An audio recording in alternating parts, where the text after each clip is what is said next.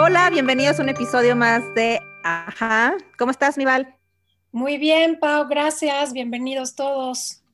Qué buena plática vamos a tener con Gaby, ¿no? Chula de clown, para quienes no la conocen, sin duda, después de este episodio, yo creo que van a querer que se vuelva su mejor amiga como nos pasó a nosotras, porque nos divertimos, nos reímos y nos conmovió hasta las lágrimas.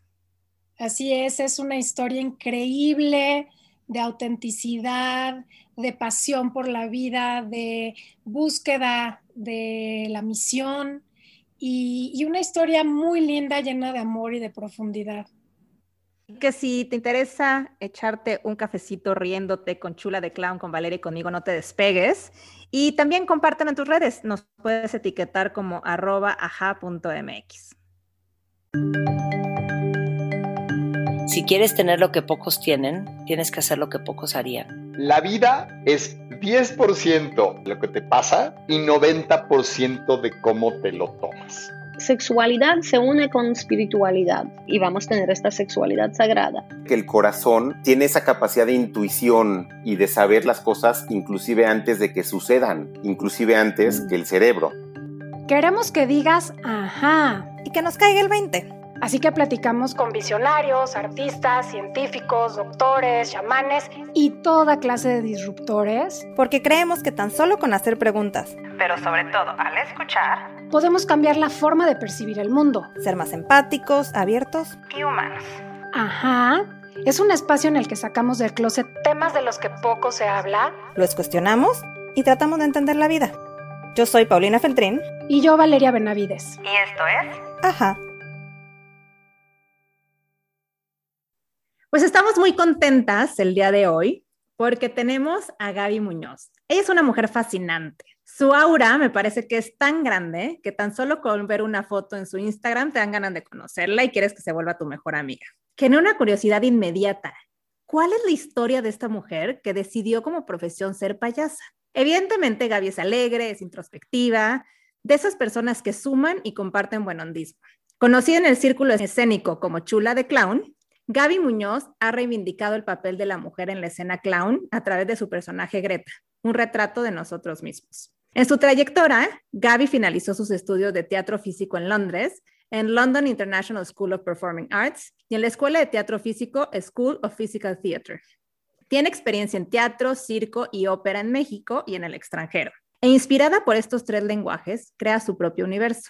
Gabriela es cofundadora de la compañía Clown Me In, que es un colectivo no líbano-mexicano de clown social. Su éxito es tal que ha viajado por todo el mundo presentando sus obras, desde México hasta Nueva Zelanda, Australia, Italia, Lituania, República Checa, China y Colombia, entre tantos otros países. Greta, su personaje principal, es una trotomundos que igual cautiva que incomoda. Así que nos espera una plática increíble con Gaby y bienvenida, es un honor tenerte en Ajá. Oigan, el honor es mío. Muchas gracias por la invitación. Gracias, Gaby. Oye, y bueno, ahorita Pau nos dio un mini resumen de tu historia. Queremos que nos cuentes más ahorita. Em, pero bueno, es como que tienes un poder de manifestación increíble. Em, hay una entrevista que vi en la que cuentas cómo es que llegaste a esto, ¿no? Y dijiste, bueno, tengo esta opción de escuela, pero también tengo esta otra opción y como que fluyó y casi, casi lo, pudiste decidir de inmediato. Pero sabemos también que, que estudiaste letras en la Ibero y justamente lo, después te fuiste a Londres a aprender más sobre este tema del que nos vas a platicar. ¿Cómo es que este llamado de tu corazón se manifiesta en tu vida? ¿Cómo te das cuenta que esto es lo que quieres hacer? Pues en realidad, digo, siento que siempre eh, me he guiado mucho por mi intuición y, y aunque a veces me falla, sí le hago caso. Y mm, en ese momento de mi vida, justo, pues pensé que lo que quería hacer era sentarme y leer, porque me daba cuenta que los mundos paralelos y la ficción eh, siempre enriquecían y me, me, encantaban. Me parecía mucho más interesante vivir ahí que en, que en la realidad. Em, entonces, pues siempre me, me, sentaba a leer, siempre me ha gustado como la fantasía, el mundo de los sueños, lo onírico, lo lúdico. Y mm, entonces pensé que quizás estudiando esa carrera, pues eso era lo mío. Y fui muy afortunada porque tuve un maestro que, que me dijo, pues no, no, no es suficiente que te guste leer para echarte una carrera, sí, estás loca y, y aparte, o sea, todo tu, tu cabeza se contradice todo el tiempo. O sea, es, es terrible leerte porque no entendemos nunca nada de lo que estás diciendo. Y tú solita te contradices. entonces fue como de, mm, ok, sí, no es la primera vez que me lo han dicho. Y, mm, y bueno, después él fue el que me dijo, hay, un, hay unos cursos de, teatro eh, que quizás te, te, vendrían bien y te gustarían. Y entonces me, me inscribí y empecé a hacer un poco de teatro en Libero y me encantó. Y ahí también fue como la primera vez de decir, ah, bueno, entonces, pues es un teatro amateur, no hay, este, obviamente no hay producción ni nada, entonces también como meterme a hacer yo mi vestuario, y me acuerdo que era un, vestuario de un pájaro, pues, pegar las plumas y que se me fueron cayendo durante la obra y obviamente estaba súper hecho región 4, eh, pero, pero la verdad es que sí encontré mucho placer en involucrarme de esa manera. Y una vez que estaba en el escenario también sentí una cierta comodidad y familiaridad. Eh, aunque no era una obra cómica, sí sentía mucha, como mucho bienestar, como esto es mi, mi sala o es mi casa o, y están mis amigos viéndome, ¿no? No había como ese nerviosismo. Este, y después, pues me fui a, me fui a Inglaterra a seguir y a decir, bueno, si no, si no me aceptan en donde yo quiero, pues me regresaré a México y continuaré haciendo teatro, pero pues voy a probar, por lo menos. Y no me aceptaron, no me aceptaron, no me aceptaron, no me aceptaron. Y en la última me aceptaron. Entonces fue como, porque mis papás estaban así como de, bueno, vamos a ver qué tal. Y era como de, chin, ¿cómo les digo? Ok, pues no, la primera escuela no me aceptaron. Entonces ya me decían, bueno, pues ya vente. Y yo, no, no, no, pues, me faltan, me faltan algunas. Ok. Y era así como de, no, otra vez no, no me aceptaron. Y sí. Y de pronto la última fue como de, sí me aceptaron. Y me voy. Y, y entré y era una escuela de teatro clásico y duré ocho meses y me di de baja porque me aburrí. Y, mm, y ahí tenía una amiga, bueno, empecé a hacer teatro musical, también una temporada muy corta, y ahí conocí también a una amiga hermosa que me habló del teatro de máscaras y del teatro físico y la pedagogía de Jacques Lecoq en París, que había una escuela, y me dijo, ¿por qué no vamos a verla? Y yo no tenía idea que esto existía. Eh, aunque conocía mucho el trabajo de muchos que se formaron en esa pedagogía y en esa escuela, eh, pues, nunca me cuestioné qué habrán, qué tipo de teatro habrán estudiado estos. y, entonces fuimos a la escuela y me encantó. Y ahí eh, vi que hacían clown, pero era un payaso distinto al que había yo conocido, ¿no? Más en, en México. De pronto vi como algo mucho más humano, mucho más poético, más profundo, eh, muy existencial y, me encantó. Me encantó, pero tampoco dije, ah, eso es lo que quiero hacer. No, fue como de, wow, qué increíble se ve eso, pero no sé qué es. Qué es. Y bueno, finalmente audicioné para la escuela que estaba en Londres y, y, me quedé. Y en el momento en el que empezamos a hacer clown, como que todo, todo iba guiando a que empecé yo a descubrir un sentido colectivo de risa antes de hacer clown. O sea, como que ya en los ejercicios y así, yo hacía cosas sin pretender hacer reír y veía que la gente se reía y mis compañeros y los maestros. Y entonces mis maestros me empujaban mucho hacia ese lado, hacia ese camino. Y yo pues eh, con mi intuición ahí, pero pues mi intuición un poco otra vez equivocada. eh, no escuché mucho a los maestros y más bien como que dije, no, yo quiero hacer trapecio y quiero volar y quiero estar por allá arriba y, y, pues no me salía nunca bien, mis números eran muy chafas y no, siempre me costaba trabajo por el sobrepeso, subirme, mi tamaño, lo colgaba mal, estaba alto, o sea, como que siempre era mal. Y yo estaba muy aferrada a querer hacerlo y mis maestros hablaron conmigo y me dijeron, pues es que si eres payaso, tiene todo el sentido y puedes hacer lo que tú quieras. Si no, está un poco complicado, pero, pero si, eres payaso, entonces se te abre un abanico de posibilidades para hacer lo que quieras realmente. Y en ese momento, como que todo lo que me había dicho mi maestro de Ibero, de mis contradicciones mentales, sentí que fueron como cobijadas o abrazadas, o sea, que alguien las validaba y me decía, sí, y a pesar de que te contra, e, e, existes así y está bien. Y entonces fue como, ah, qué hermoso, sí, está increíble, por supuesto que me voy con los payasos, aunque no sé ni qué ni cómo, pero sí, claro, muy bien. Y ahí sí siento que mi intuición me, me jugó de mi lado y me ayudó y, fue hermoso el, aceptarlo de esa manera y soltar lo que quizás en ese momento no, no era para mí y abrazar lo que sí. Eh, y, pues de alguna manera también como la confrontación con uno mismo, de, de ver quién es. Y eso es lo que me tardé muchos años en descubrir que eso es, eso era en realidad el trabajo del payaso.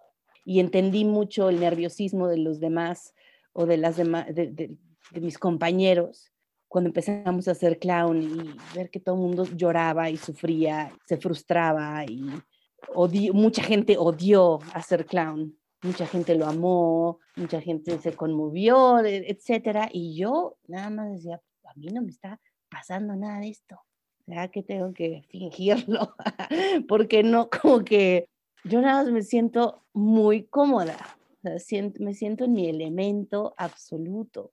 Y, fue hermoso porque también eh, los maestros pues provocaban un poco también a que encontráramos nuestra voz como payaso, literal, como empezar a hablar y hacer ruidos y así. Y, conmigo no fueron así, pudieron realmente como leer de dónde venía mi, yo creo que mis preguntas, ¿no? mi interrogación, mi signo de interrogación mental, lo pudieron ver en mi mirada, y creo que con eso les fue suficiente para decir, no, sí, tú no hablas, está bien. Tú con los ojos ya estás muy confundida y, y bien, habitas en este universo. Y entonces también eso, sentí como una libertad y un sentido de pertenencia muy bello a, a, ser quien yo era, a decirme, ah, pues sí, nadie me está diciendo, estas son las reglas. Yo las estoy encontrando y las reglas son mías. Y bueno, ya, qué respuesta tan larga.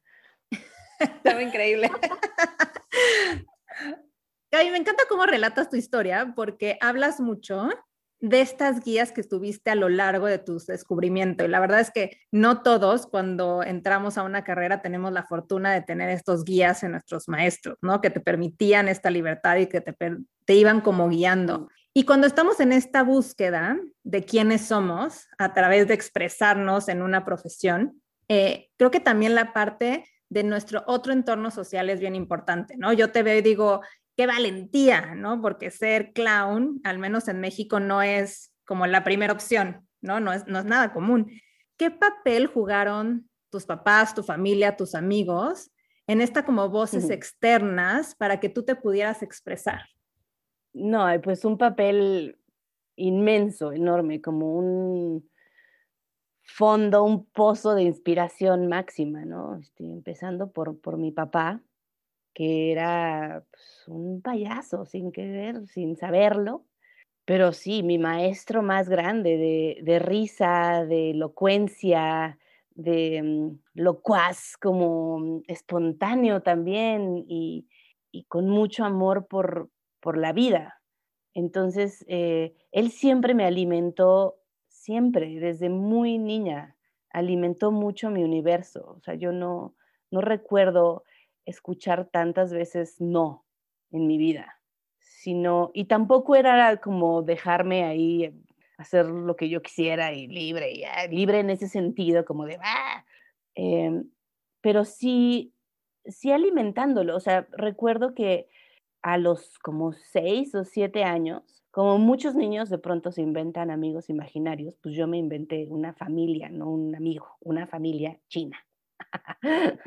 y entonces, y entonces, este, pues me acuerdo que un día estaba llorando y llorando y no podía dejar de llorar y entonces mi mamá se preocupó y dijo, oye, pues no, algo está pasando grave. Y yo como que no le, no le decía, Entonces, ella le llamó a mi papá y le dijo, oye, algo está raro, habla con ella.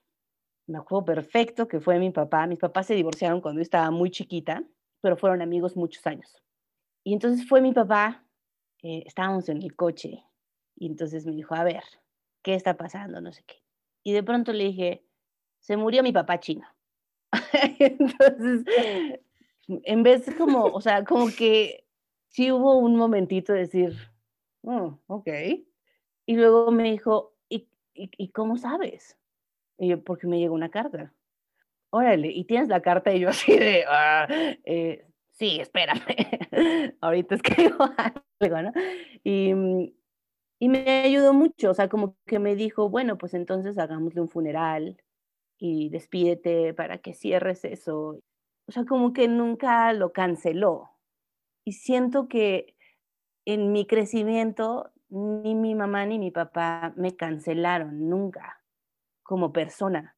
Y, o sea, aparte de que pues yo tenía como siempre mi universo y mis locuras y mis necedades y nunca me sentí no validada, ¿no? Sino como, bueno, pues tú eres así.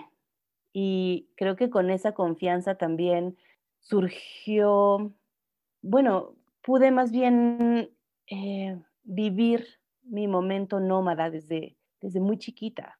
La primera vez que yo me fui sola, bueno, sola a un como un campamento de, de, verano o así.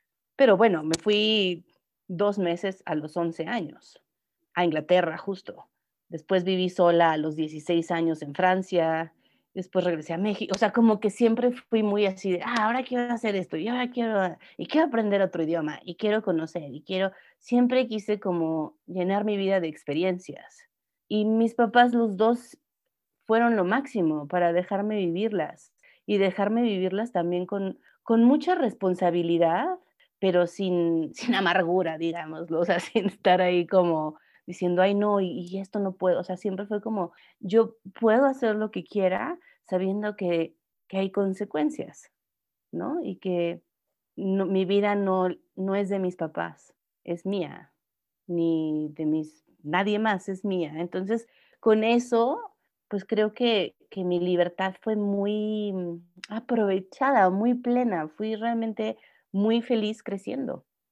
Oye, Gaby, qué padre escuchar Em, este gran apoyo de la familia y lo importante que es todo este conjunto de creencias y todo este conjunto de experiencias que son las que nos ayudan realmente a desarrollar y abrir nuestros talentos, que eso es finalmente pues el, el, trabajo de cada quien, pero a veces tenemos tantas cargas de lo que creemos, de lo que debemos hacer, de lo que nos dicen que tiene que ser, que creo que nos confundimos un montón. Y me encanta me encanta que lo abras porque también hay una parte de Greta que tiene que ver también con tu historia personal, ¿no? Que tiene que ver justo con este, con este camino de autodescubrimiento. Entonces, me encantaría saber cómo es que nace Greta y cómo es que ha ido a dar la vuelta al mundo con, esta, con esto que comparte.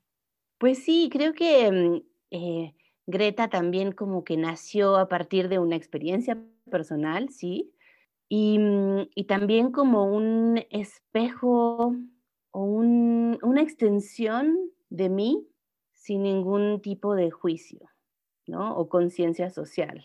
Y eso también fue como muy liberador para poder sanar lo que tenía que sanar y decir, claro, el, el ángulo en el que yo quiera mirar la tragedia sí puede ser observado desde, con otra lupa y una lupa en donde yo no estoy juzgando, yo no estoy viéndome eh, así, simplemente, o sea, por eso también cuando empecé a hacer el personaje no quería nada más em, hacer una representación ni nada, era importante como sumergirme otra vez y revivir las cosas. Y quizás, digo, no, no, no estoy diciendo que ese sea el, proceso de todos los payasos, la verdad es que no tengo idea cuál es el proceso de un payaso, eh, todas las cosas técnicas que a mí me dijeron de lo que eran los payasos fue como de, no, no sé, y cuando la gente me pregunta como, oye, ¿cómo son los payasos cara blanca y cómo son los? Es como de, mm, no sé, no tengo idea. A mí nada más me dijeron, lo que tú haces se llama payasería. Ok, genial. Eh, y empecé como a encontrar mi narrativa y mi modo de, expresión, ¿no? A partir de ese hilo. Eh, entonces, pues sí, Greta es, es como el lado permisivo de mí, de mostrar realmente mi, mi interior y mi corazón sin miedo y sin, sin conciencia social. Creo que ese es un, un, buen término para definir lo que, lo que hace un payaso. Nos cuentas mucho cómo Greta es este lado que te permite explorar y que te permite también sanar. Este, sabemos que tuviste un tema a los 17 años y es algo que resuena de una manera muy cercana con Ajá. Y nos encantaría que nos contaras qué pasó, porque sé por ahí que estuviste en coma, y cómo haber pasado por algo así te ayuda en tu proceso de contar historias.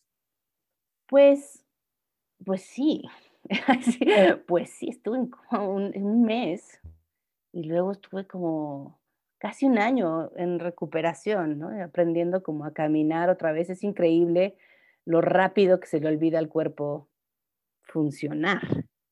Entonces fue muy impresionante como aprender otra vez a, levantar cosas, a cruzar los brazos, a caminar, o sea, otra vez como bebé, mi mamá era como de, a ver, ven para acá, da unos pasos, eh, con unas pelotitas a, a inflarlas, a subirlas, a elevarlas. Tenía que soplar en una máquina para elevar las pelotitas y que flotaran. Que ahorita veo el aparato y es como decir, no, era mi peor enemigo, era un sufrimiento porque no podía. Y ahorita, pues obviamente es muy fácil mantenerlas ahí volando, ¿no?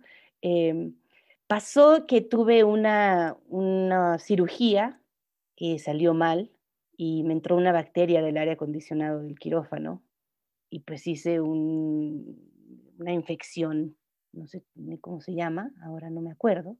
Em, y el caso es que, bueno, estuve en coma y después me continuaron el coma, me indujeron a que siguiera en coma por el nivel de medicamentos que, estaba que me estaban dando.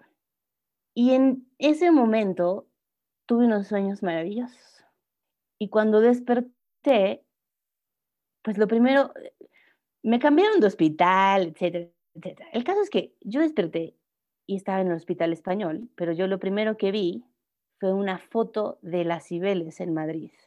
Y entonces dije, ah, estoy en Madrid, estoy en un hotel.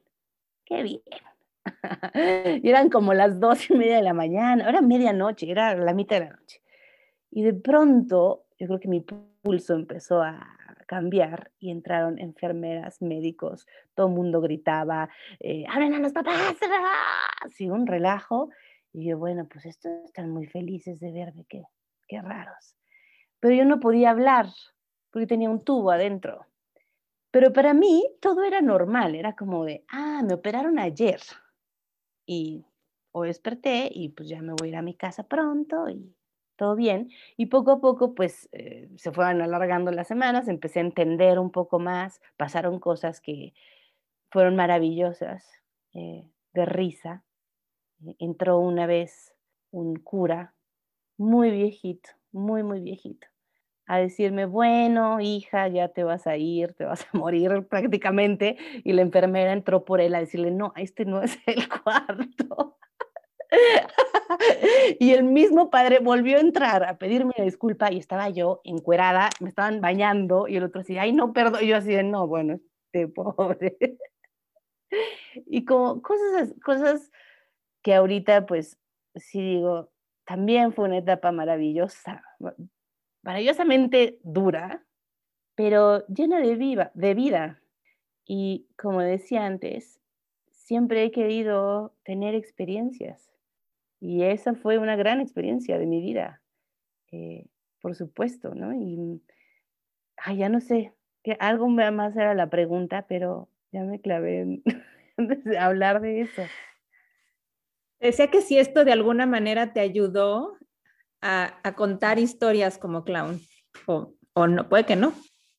Sí, claro que sí. Sobre todo me ayudó a encontrar, o sea, como a entender mejor una misión, cuando, cuando desperté y cuando empecé a hacer teatro y cuando empecé a entender el sentido colectivo de la risa, el poder del humor, el decir, no tengo nada que perder. O sea, la vida ya me mostró que es así y que el tratar de conectarme con lo impermanente de la vida es de lo que se trata. Entonces, el que yo salga y se rían de mí, por supuesto que no me lastima eh, el ego.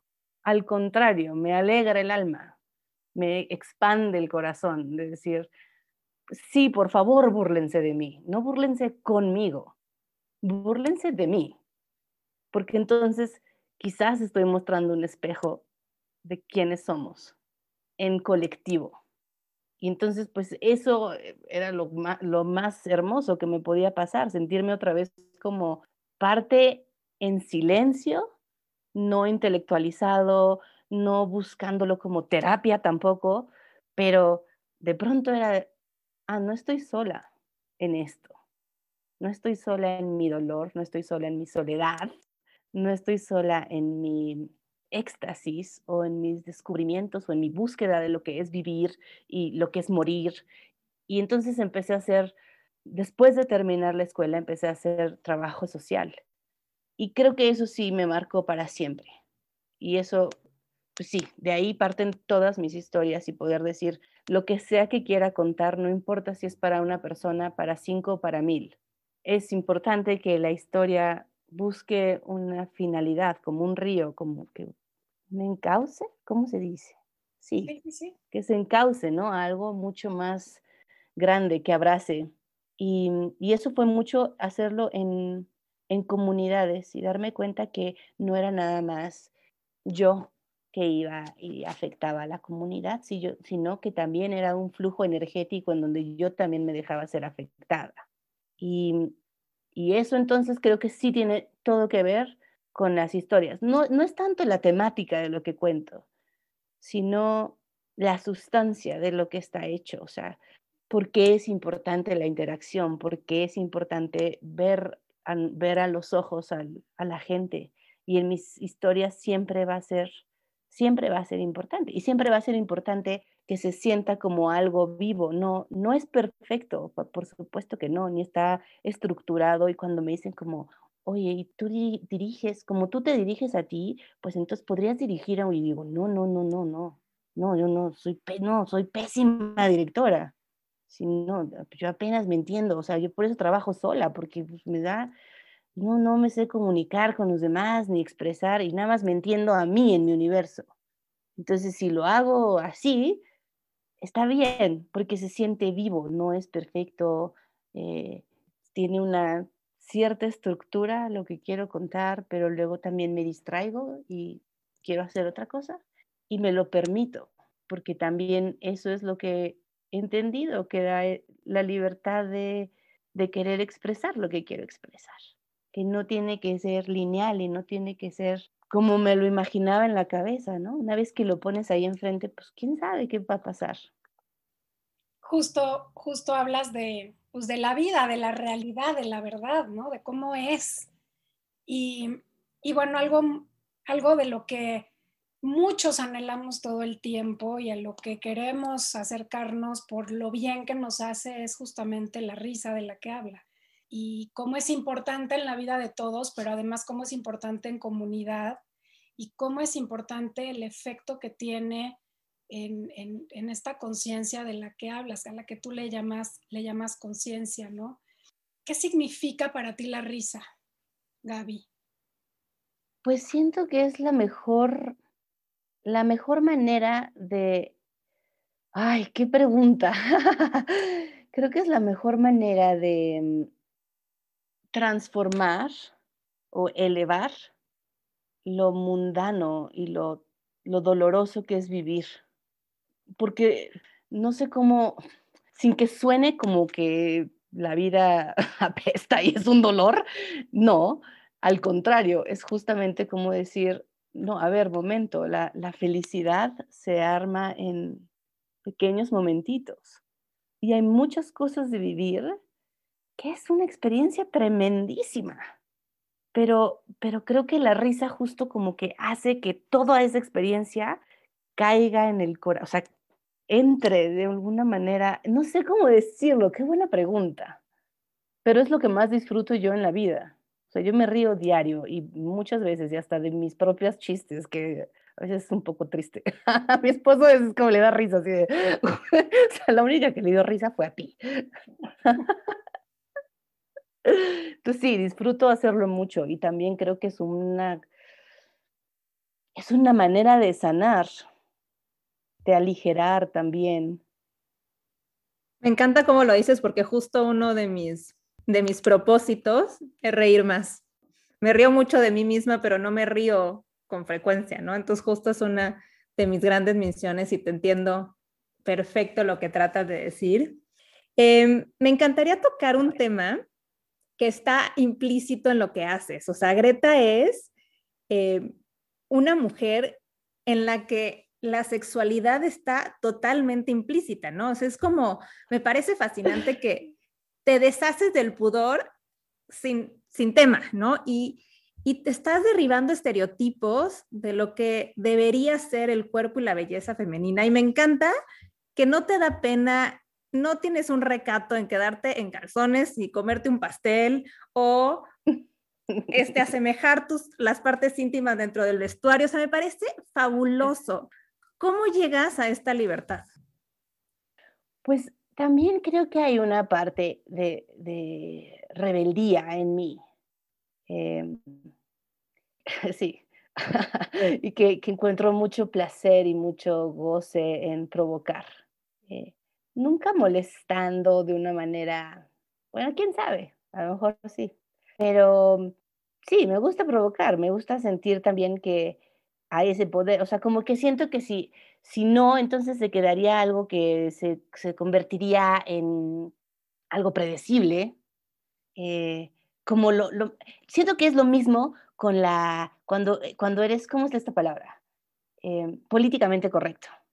Entonces vuelve, perdón por mi francés, pero es de hueva, completamente, cuando las cosas es como, no, porque no se vayan a ofender, y entonces, es como de puta perdón, pero ¿cómo vas a crear a partir de lo que los demás puedan pensar de ti o de tu trabajo? O sea que me parece una cajita muy pequeña para poder crear algo que es, puede ser inmenso.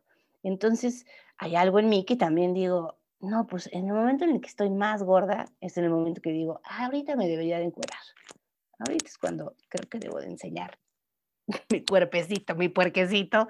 Y, sin juicio, sin decir como, bueno, si, si, se me, si se me ve una panzota y si se me ve, pues como, no, que vos así es, pues así estoy ahorita, ¿qué? No importa. Y así, así hay muchas personas también, ¿no? Eh, también el sentido, pues, de, de feminidad, yo he ido aprendiéndolo he ido aprendiéndolo como eh, con dificultad. Ha sido, ha sido como uno de los temas más importantes en mi vida, ¿no? A partir de que también estuve enferma, pues tuve muchas secuelas eh, en mi cuerpo, ¿no? De cicatrices, em, de traumas en el cuerpo, en lo físico, por tantas operaciones. Me tuvieron que, he tenido muchísimas operaciones de reconstrucción, de que me van haciendo cosas y poco a poco, y a lo largo de, no sé, hace 20 y algo años que me pasó, ha sucedido. Entonces, pues también reconciliarme con la, lo que yo pienso que es la belleza. Me da mucha felicidad y mucho amor y me conmueve, porque, porque ha sido un tema duro. Pero justo lo abres y eso ya sana, sana de por sí, Gaby. Abrirlo, compartirlo y hacerlo desde este lugar genuino y libre como todo lo que haces. Y sanas por todas también, la verdad, porque verte es, es un ejercicio que si bien puede ser para ti, también es para todas las que estamos ahí en el escenario. Ay, qué lindas. Oye, Gaby, voy a cambiar un poco de tema porque es increíble escuchar historias de éxito eh, de mujeres como tú que deciden tomar un camino, voy a decir, original ¿no? y diferente en su, en su profesión. Y, y bueno, tradicionalmente en nuestra sociedad lo que se valora a nivel profesional y lo que se dice que es exitoso es todo aquello que te da poder y te da dinero, ¿no? Sabemos que pues son, son conceptos que tienen una carga muy importante ahí de energía que no necesariamente es la que nos inspira a esa libertad, pero bueno, sí sabemos que hay mucha gente que se mueve por, por, estas métricas. Y cuando te vemos plena, feliz, exitosa, em, siguiendo tu misión, tu camino, eh, pues es inevitable pensar y preguntarte qué es para ti el éxito.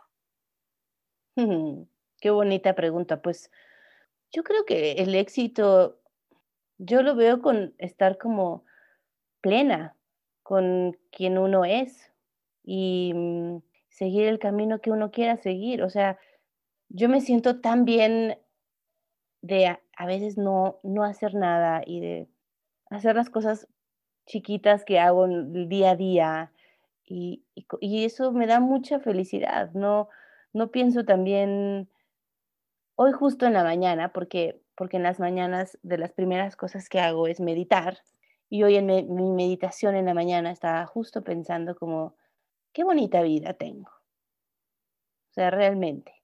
Em, dentro de todo lo, lo doloroso que ha sido este año también, lo duro, lo difícil, lo retador, el sacudidón, el que ahorita estoy separada de mi esposo porque él está trabajando y yo me, tuve, bueno, me regresé a, México, de donde estábamos, y no nos vamos a ver en muchos meses, etcétera, etcétera, etcétera, pienso que qué bonita vida tengo.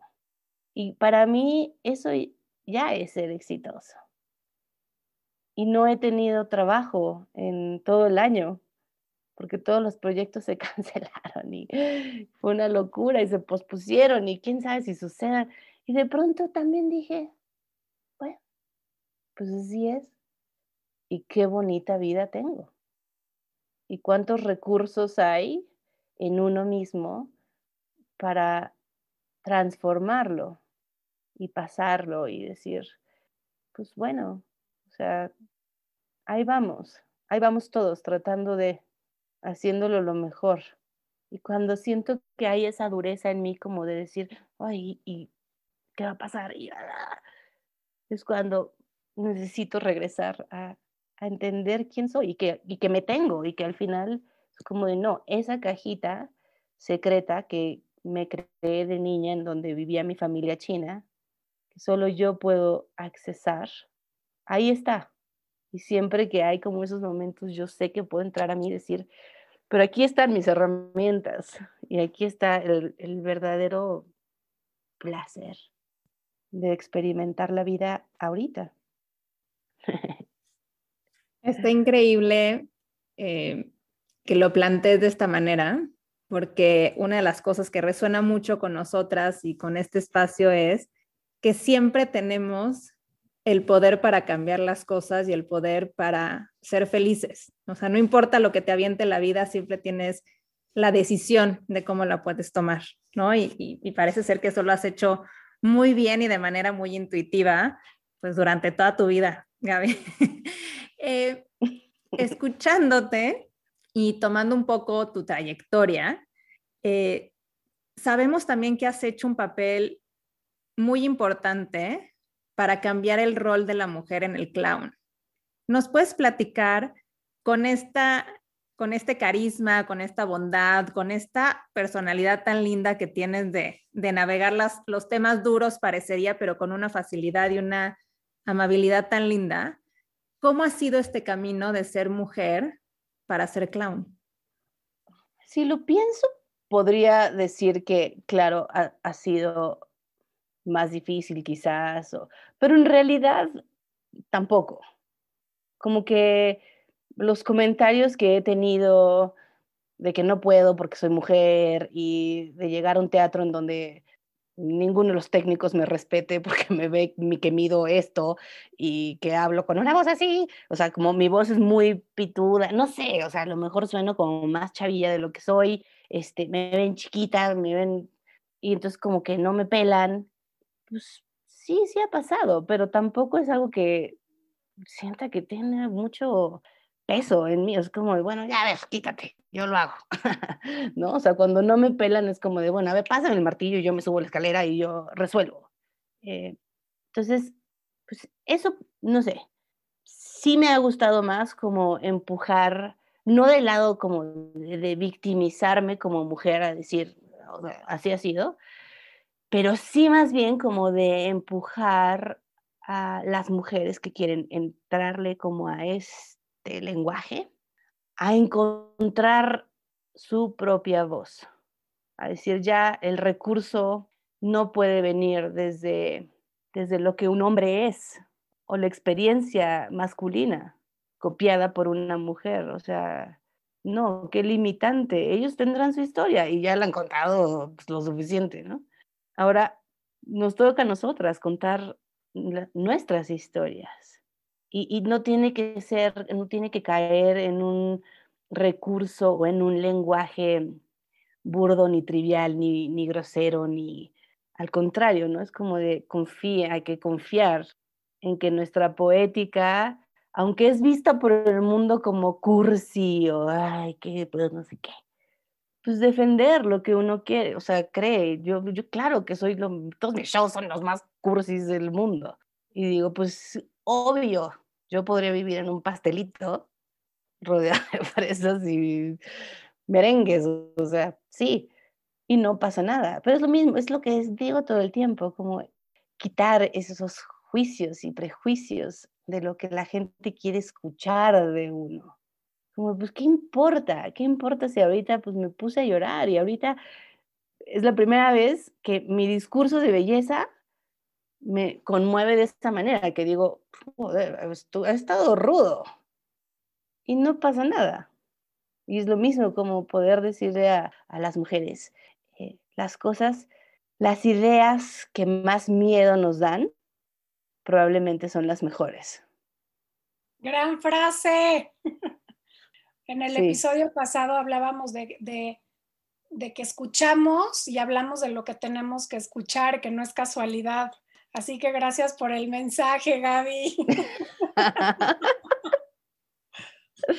Oye, Gaby, no, hay, hay, un tema que me ronda y me ronda y me ronda, que tiene que ver justamente con el arte y con el arte en general.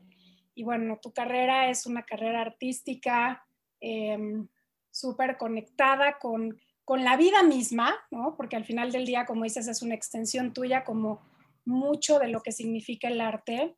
Y, ¿Y tú crees que tu carrera sería igual si hubieras solo estudiado aquí, hubieras tenido estas mismas oportunidades o seguimos teniendo eh, mucho de qué de qué aprender en nuestro país, porque si bien somos una cultura riquísima en, muchas cosas, creo que de pronto em, hay, hay, poco, hay poco sobre lo importante que es el arte en nuestra vida como seres humanos. Entonces, ¿cómo, cómo es tu visión respecto a eso? Sí, o sea, definitivamente yo creo que si hubiera, si hubiera yo estado yo en México y me hubiera formado en México, probablemente sí estaría haciendo teatro, pero yo no sé si hubiera llegado al mundo de los payasos, por ejemplo. Eh, para mi sorpresa, después descubrí que en todas las escuelas de teatro clásico y contemporáneo en muchas partes del mundo, no son escuelas ni de circo, ni de teatro físico, ni de mimo, ni escuelas de Shakespeare lo último que ven es clown. Aquí no hay eso, para nada. Entonces, obviamente, cuando yo llegué aquí fue como, ¿eres payasa? Ay, ok, no, sí, bueno, órale. Y yo iba a los teatros a decir, aquí está mi dossier y quiero hacer este show. Y, me decían, sí, sale, bye. O sea, una hora de una mujer que no habla siendo payasa, no, my friend, ahí te ves. Y claro, era como de, mm, pues, pues sí. Entonces yo sí creo que hay todavía mucho que hacer en nuestro país. Eh, con los maestros también, o sea, con, está bueno conocer las reglas, pero para romperlas, los maestros también debemos hacer eso. no seguir pasando la voz, o sea, por eso yo también he dejado de dar talleres, porque no me gusta repetir lo que todo el mundo está repitiendo en los talleres. Y no porque te vayas a estudiar, quiere decir que regreses y, dices, ah, pues ahora sí, ya me encontré de lo que se trata. Y, este, siempre es como el mismo loop de información, que es como, qué hueva.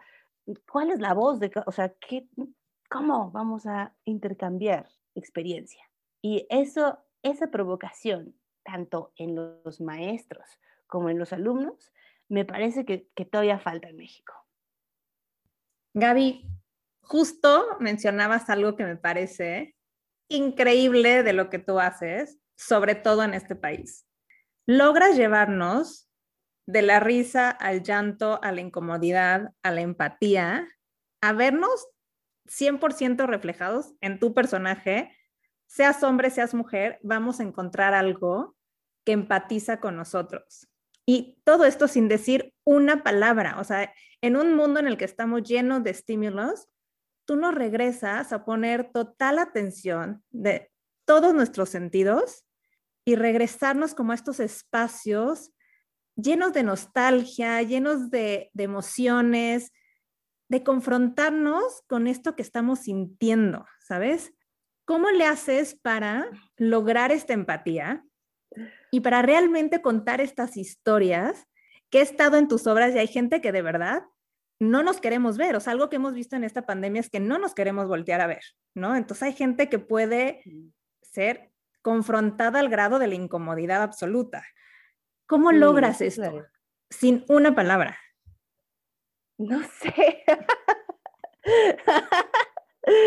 no, la verdad es que creo que el tema de la empatía ha sido pues un referente también siempre en mi vida, porque siempre, siempre he querido entenderme a partir del otro.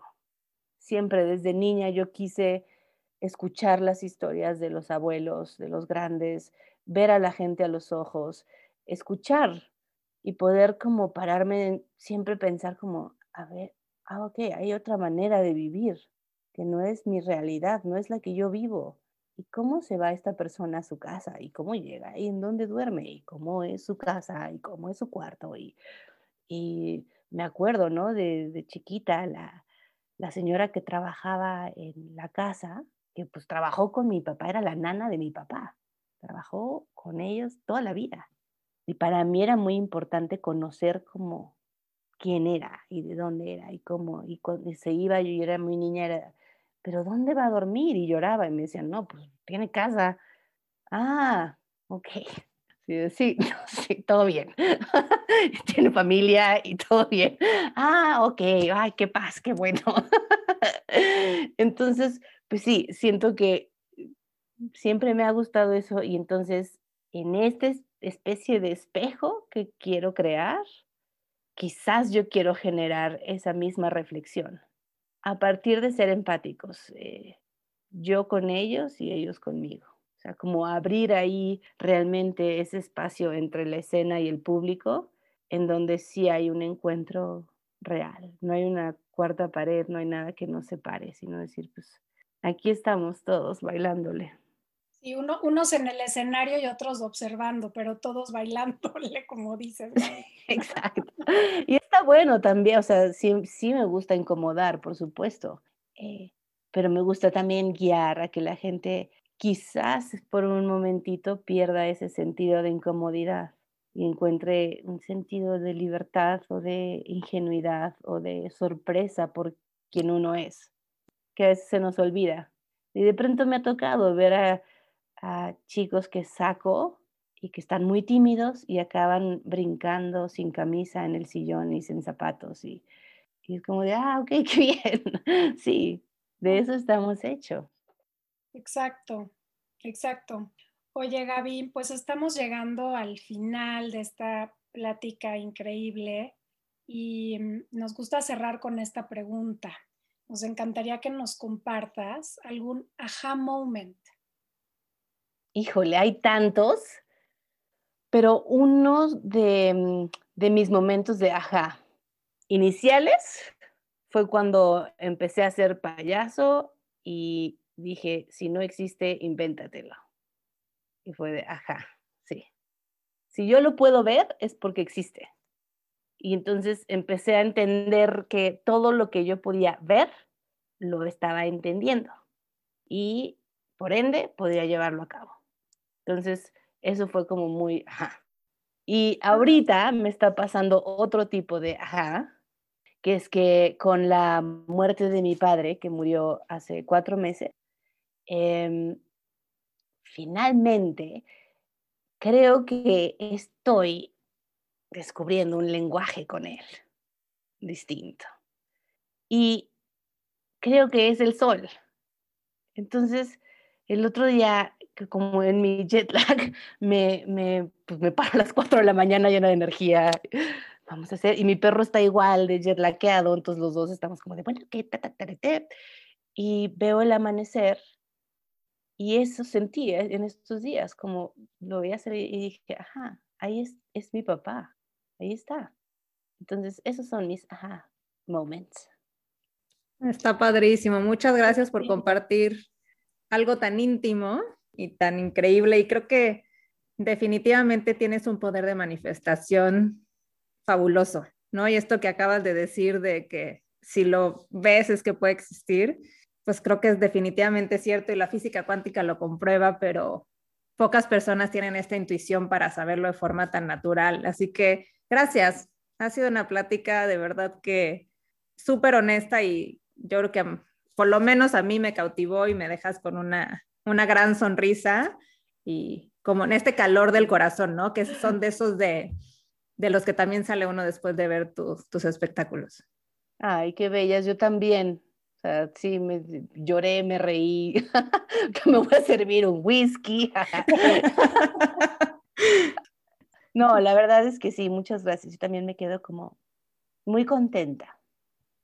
¿Te gustaría preguntarnos algo? Envíanos tus preguntas por redes sociales en arroba.aja.mx. Al final de cada episodio vamos a estar respondiendo a tus preguntas. Si quieres saber algo de nosotras, tienes alguna duda sobre bienestar o en realidad lo que sea que pase por tu mente, solo envíanosla. Como personas que hemos practicado distintas metodologías para vivir en salud, ha sido divertido ver las preguntas y comentarios que nos hacen en redes. Desde comentarios sobre distintas dietas, meditación, espiritualidad, sexo, en realidad lo que sea que quieras preguntarnos, envíanos tus dudas y nosotros te ayudamos a responderlas. En Ajá hablamos de lo que poco se habla y lo queremos platicar contigo.